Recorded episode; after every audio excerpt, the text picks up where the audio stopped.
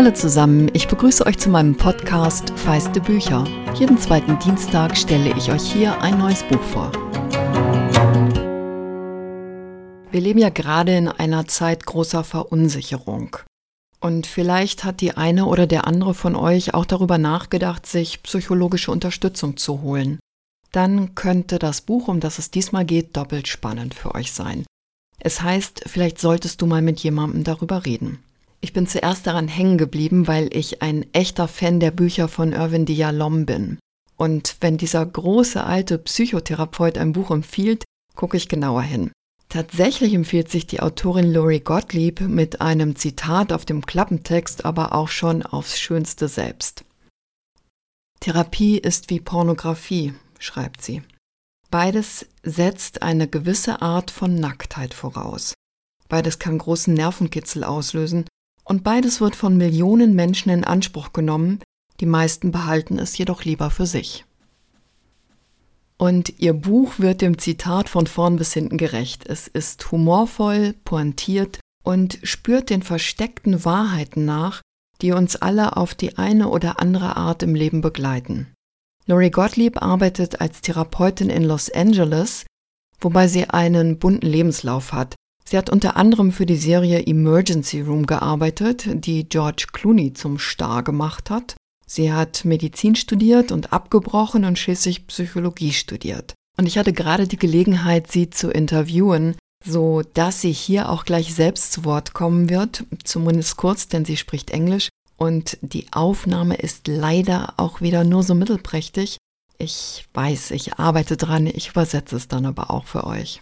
Das Buch ist ein erzählendes Sachbuch, aber es liest sich durchaus wie ein süffiger Roman, in dem man sehr viel darüber erfährt, wie Therapie funktioniert. Auch wenn Gottlieb gesagt hat, sie finde nicht, dass unbedingt jede und jeder eine Therapie machen müsse, aber sie halte sie für einen nützlichen Prozess. Sie erzählt davon gleich aus mehreren Perspektiven, denn Gottlieb stellt nicht nur ganz unterschiedliche Fälle aus ihrer Praxis vor, Sie nimmt auch mit in ihre eigene Therapie, die sie anfängt, weil eine unerwartete Trennung sie in eine tiefe Krise stürzt.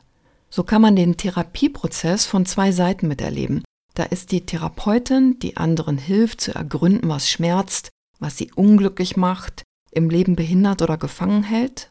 Etwa ein Patient, den sie John nennt, der in der Filmindustrie arbeitet und alle um sich herum für Idioten hält. Und Gottlieb fragt sich, ob er sie nicht genauso betrachtet. Und ich habe mich tatsächlich gefragt, warum sie mit diesem Typen, der sich oft wie ein echter, ich kann es nicht anders sagen, Arsch verhält, geduldig weiterarbeitet. Aber im Lauf der 528 Seiten passiert dann etwas Erstaunliches. Ich beginne mit ihr, diesen John zu verstehen. Der beginnt tatsächlich auch sich selber besser zu verstehen. Und ich habe den am Ende tatsächlich gemocht. Und dann ist da die Therapeutin, die selbst Patientin ist und glaubt, dass sie ihre eigene Trauer und Wut durchschaut und deshalb umso ratloser ist, wie sehr sie darin festhängt. Erst als sie erkennt, wo ihre eigenen blinden Flecken liegen, kann der Heilungsprozess beginnen. Ihr Therapeut, der durchaus anders arbeitet als sie selbst, was sie zum Teil auch mit Skepsis erfüllt, sagt ihr an einer Stelle, niemand wird sie retten. Da ist sie dann fast ein bisschen empört, weil ihr Intellekt ihr sagt, das weiß ich doch. Und man spürt, dass es für sie fast das Schwerste ist anzuerkennen, dass etwas in ihr, dass sie möglicherweise gerettet werden will. Ich habe sie gefragt, mit was für Erwartungen die Leute zu ihr kommen, und sie hat erzählt, die meisten sagen, ich möchte, dass sich etwas ändert. Ihr ahnt vielleicht, was das in Wahrheit bedeutet. Die Leute wollen eigentlich, dass jemand anderes sich ändert. Und in der Therapie würde ihnen dann allmählich klar, dass sie selbst eine Rolle in dieser Geschichte spielen und sich nur dann etwas verändert, wenn sie Verantwortung übernehmen. Es sei eben leichter, es auf jemand anderes zu schieben, als bei sich selbst zu gucken, welchen Anteil habe ich daran, dass Dinge in meinem Leben nicht klappen, nicht so laufen, wie ich es möchte. Und jetzt blende ich mal ein, was sie auf meine Frage antwortet, ob Menschen eher zu Selbstzweifeln neigen oder eher dazu, Entschuldigungen für sich zu finden. There's one point in the book when my therapist says to me, You remind me of this cartoon, and it's of a prisoner shaking the bars, desperately yeah, trying yeah. to get out. But on the right and the left, there are no bars. So those stories are the bars for us um, that we tell ourselves. And so if we let go of those stories, we realize actually I'm free. Responsibility. And so if you let go of the shackles, then you have to say, oh, I'm responsible for my own life. And so that's where they become excuses. And they prevent us from getting what we want. But at the same time, a lot of us are afraid to try to get what we want because what if we don't? Yeah. What if we realize we're free and we try to get these things and maybe things don't work out in exactly the way we want? Will that be more devastating to us than the story we're telling ourselves right now, which is that it's impossible? If there's possibility, there's room for disappointment. Etwas verkürzt sagt sie, mein Therapeut hat mal zu mir gesagt, ich erinnerte ihn an den Cartoon mit dem Gefangenen, der an den Gitterstäben rüttelt und nicht wahrnimmt, dass links und rechts kein Gitter ist. Diese Geschichten über uns selbst sind unsere Gitterstäbe. Wenn wir sie loslassen, merken wir, wir sind frei. Das Problem an der Freiheit ist, dass sie Verantwortung mit sich bringt. Wenn Sie die Fesseln ablegen, müssen Sie auch sagen, ich bin verantwortlich für mein Leben. Und das ist der Punkt, an dem die Geschichten zu Entschuldigungen und Ausreden werden, die uns davon abhalten, das zu bekommen, was wir wollen. Viele von uns haben Angst zu versuchen, das zu bekommen, was sie wollen. Denn wenn uns klar wird, wir sind frei danach zu streben, und dann klappt es nicht so, wie wir uns das erhofft haben, wirft uns das stärker aus der Bahn, als wenn wir an der Geschichte festhalten, dass es unmöglich ist.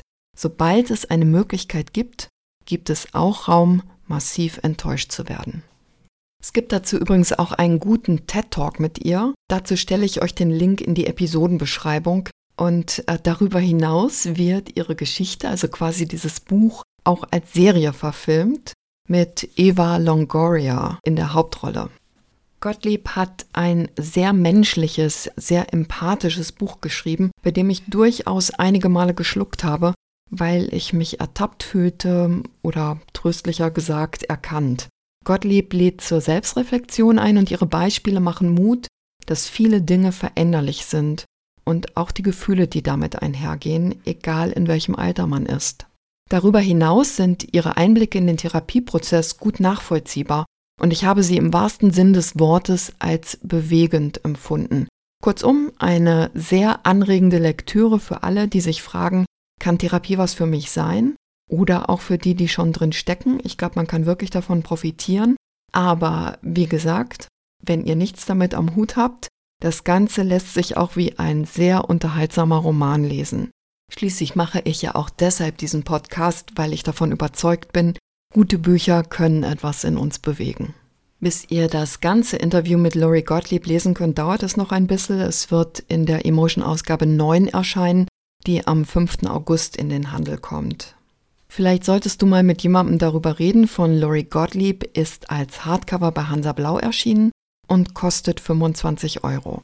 Elisabeth Liebel hat die 528 Seiten aus dem Amerikanischen übersetzt. Ich freue mich sehr, wenn ihr feiste Bücher abonniert und anderen davon erzählt. Und wenn ihr Feedback habt oder Lust habt, euch mit mir auszutauschen, habe ich festgestellt, das geht am besten bei Instagram.